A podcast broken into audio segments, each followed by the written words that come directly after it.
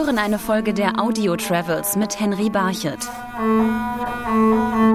Hochhäuser, Luxuslimousinen, Shoppingmalls und Sportarenen.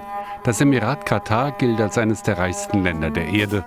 Doch vor nicht allzu langer Zeit sah es hier ganz anders aus, erzählt mir der Katarer Mohammed Haidar. It was a very simple, tough life. The houses were very simple, very small. All the family lived in a very small area. People were used to go hunting there for pearls and uh, fishes. The, the people who live next to the sea, they used to go for a six month trip to hunting the, the pearls, uh, collect the pearls and for fishing.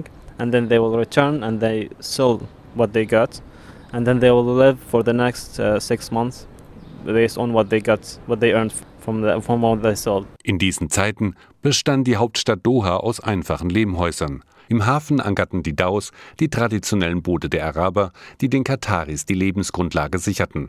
Abdullah Radwan besitzt noch heute ein solches Boot. Ado means uh, traditional boat in uh, in Arabic. That's the Qatar's traditional boat. This was used back in the days as the main source of food and uh, income for the people that lived for Qatari people. As I said, it was mainly going for pearl hunting in the sea. So people used to do free diving uh, from the boat, collect pearls from underwater from the bottom and come up and then sell it in the traditional market. That's actually behind us here. It's uh, Souk. That's the traditional market. Das Perlentauchen verschaffte einigen Familien einen damals bescheidenen Reichtum. Hauptumschlagsplatz in diesen Zeiten der Souk Waqif. Souk Waqif means the standing market. It's one of the oldest markets uh, here in Qatar. People back in days they used to sell the stuff very fast to the traders, so that's why they used to stand, not to sit and settle. Now the government they changed the whole market uh, before a few years. They rebuilt the whole market. It's all modern uh, buildings, but uh, traditional cultural uh, design and decorations. That was the, the challenge to keep the, the culture parts of the souk. And uh, I'm sure that we, we did a good job doing that. Ein wichtiger Bestandteil, damals wie heute, ist im Souk Waqif der Goldmarkt. The gold market uh, here in Souk Waqif is the main, uh, the biggest market in Qatar, where we find a lot of diff- uh, varieties of gold. Gold in our society is very important, especially for women. Qatari men have to buy some gold to the wife before they get married, so it's a very good market for those who are about to get married. Außer Gold gibt es im Souk bis heute noch die traditionelle Kleidung für Männer und Frauen zu kaufen. Die Männer tragen meist ein langes weißes Gewand und ein weißes Tuch, das mit einem schwarzen Band gehalten wird auf dem Kopf. Der Großteil der Frauen in Katar trägt schwarze Gewänder und Schleier vor dem Gesicht. Uh, we call it the niqab, which is covering the face. Which uh, most of people they think that this is part of the Islam, the religion, which is not true.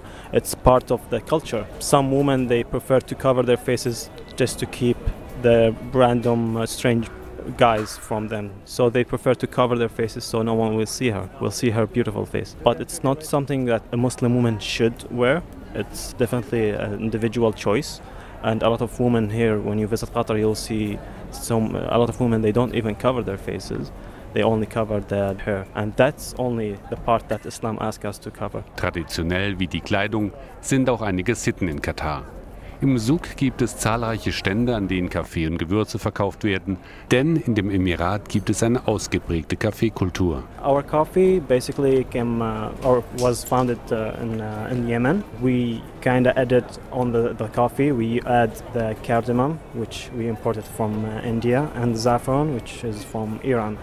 And it gives this yellowish color and a very unique, different taste. Und der Kaffee symbolisiert auch einen Teil der ausgeprägten Gastfreundschaft der Kataris. Coffee is very important. That must be coffee in every Qatari house. The first thing that we serve the guests is the coffee. And there's some etiquette uh, how to serve the coffee, uh, how to make it, uh, who should serve it. And we usually teach our young kids how they serve the coffee. Viele Traditionen, die heute noch von den Kataris gepflegt werden, stammen aus den Zeiten, als auch die Wüste das Leben der Bevölkerung bestimmte.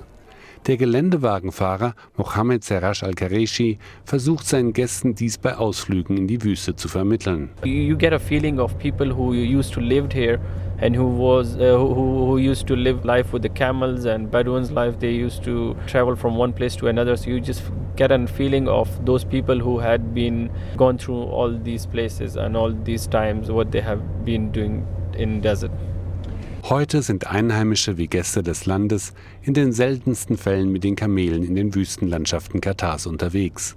Ein Gefühl für Sand und Wüste aber bekommt man trotzdem noch beim modernen Zeitvertreib der Kataris, dem Dune-Bashing. Dune-Bashing is just like it's kind of in, call it uh, excitement. You enjoy like just like a drifting. You do drifting on your cars. So dune-bashing is a part which you ca you cannot do drifting obviously in uh, in desert. So you do a dune-bashing like going from down to a high top of the mountain with your cars if your car is powerful enough obviously and you need a good driver so you don't get into accident and you don't harm yourself Ein anderer traditioneller Zeitvertreib der Kataris in der Wüste ist die Jagd mit den Falken. Falcons are very unique uh, animals and they are very important uh, animals in our lives and our cultures. Uh, Qatari people care a lot about the falcons and uh, we actually have a hospital for these falcons. We take care of them, we train them to hunt. Uh, and which is why we use them. The, the, main thing we use the falcons for hunting. It's a very popular uh, hobby here, and they are they are expensive. Uh, some of the falcons can reach up to millions uh, of real, which is around uh, 50, 500,000 US dollar, which is yes a lot. Hohe Preise erzielen auch die berühmten Araberpferde in Katar, die heutzutage vor allem wegen ihrer Schönheit gezüchtet werden. Mit die schönsten Exemplare sind im Gestüt des Emirs zu sehen. Das Pferd hat für das Emirat eine besondere Bedeutung, so Saifaden vom Protokollteam des Gestüts des Emirs. The Arabian horses are part of the Arabs' life. For the horses, it has the two major things: that the transportation, as well as uh, during the wars, And of course, for the movement from here to here and there, it is the it's a mode of transportation. It's a domestic animal. It's part of their life. It's the most important animal in the Arab's life. In vielen Bereichen des Lebens in Katar wird die Tradition gepflegt. Vor allem aber drückt sich dies im Familienleben aus. We Qatari families, we always prefer to stay together closely. We help each other. Usually, in every Friday, all the families they gather together, the cousins, uh, uncles, sisters, brothers, and where we gather is uh, whether the the, uh, the father's house or the grandfather's house. where we cook uh, lunch and we eat together and we share all the news. Uh. Nur rund 300.000 Kataris zählt das Emirat. Der Rest der rund 2,7 Millionen Einwohner sind Einwanderer. Die Kataris genießen viele Vorzüge. So hat unter anderem jeder geborene Katari Anspruch auf ein Haus, das vom Staat bezahlt wird. Die Familien bleiben unter sich und halten sich an strenge Regeln. So ist es den Kataris nur erlaubt, untereinander zu heiraten. Ehen mit Einwanderern sind verboten. Auch Mohammed Haidar hält sich an diese Regeln, die die Familienclans in dem Emirat stärken. That's uh, actually one of the reasons why the Qatari families are close to each other. Although the the main reason is because the religion asks us to to do that, to keep close with the, the families, to visit them, to help them, to support them in their uh, weakness uh, time. But true, the number of the, the population, I mean, it's low, and that's help a lot by communicating and uh, keeping in touch with each other. Wie sich das Leben durch den Ölreichtum verändert hat, wie sich das Emirat seine Zukunft vorstellt und welche Rolle der Sport spielt, das sind Themen der nächsten Episode der Audio Travels.